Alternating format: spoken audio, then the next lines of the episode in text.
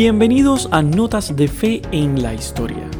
¿Sabías que esa semana el Papa emérito, Benedicto XVI, superó el récord al ser el Papa más anciano de la historia? Cabe destacar que, aunque ha superado al Papa León XIII en edad, este Papa mantiene el récord de ser el más longevo en la silla de Pedro, ya que Benedicto es un Papa emérito. Pero esta cátedra de Pedro mantiene otro récord totalmente diferente, que aunque no es igual de positivo, fue real en la historia y han sido los papas más jóvenes en ocupar el pontificado. Hablo de los papas del siglo X y siglo XI, los cuales son Juan XI, Juan XII y Benedicto IX. Los tres llevan el récord de tener 20 años cuando ocuparon este cargo. Juan XI fue elegido Papa de la Iglesia Católica a los 20 años de edad y fue el pontífice número 125 desde San Pedro para el año 931 al 935.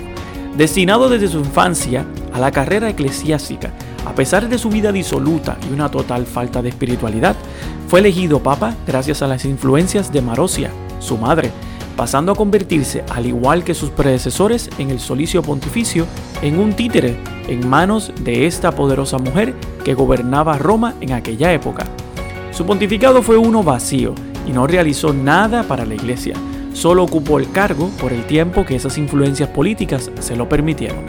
Juan XII fue el Papa número 130 de la Iglesia Católica para el año 955 al 964, siendo electo con 20 años de edad también, aunque algunos historiadores dicen que tenía 18, no existen registros que comprueben esos datos de nombre Octaviano, fue impuesto por su padre antes de su muerte en el, 954 y elegido papa tras la muerte de Agapito II. Era nieto de Marosia, la misma mujer que nombró a Juan XI. Su pontificado es considerado uno de los más nefastos de la historia del papado. Lo peor que realizó fue la unión con el emperador alemán Otón I, el cual intentó invadir Italia sin poder lograr su cometido. Y por último tenemos a Benedicto IX, que tuvo un pontificado muy extraño, ya que estuvo dividido en tres periodos. Fue el 145, 147 y 150 Papa de la Iglesia Católica, para el 1032 al 1044 en un primer periodo, de abril a mayo del 1045 en un segundo periodo y de 1047 a 1048 en un tercer periodo.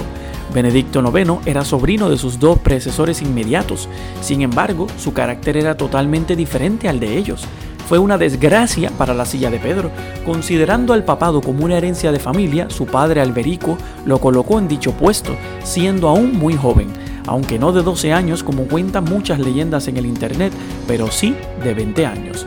Muy poco se conoce de su pontificado, excepto que organizó dos o tres sínodos en Roma y concedió ciertos números de privilegio a varias iglesias y monasterios.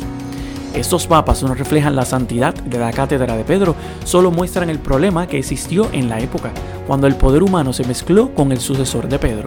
En la historia de la iglesia existen momentos de los cuales la iglesia no se siente orgullosa, pero debemos mirar es que estos pocos no son el reflejo de los muchos papas que han sido elegidos por el Espíritu Santo para ser ejemplos reales de santidad para su pueblo.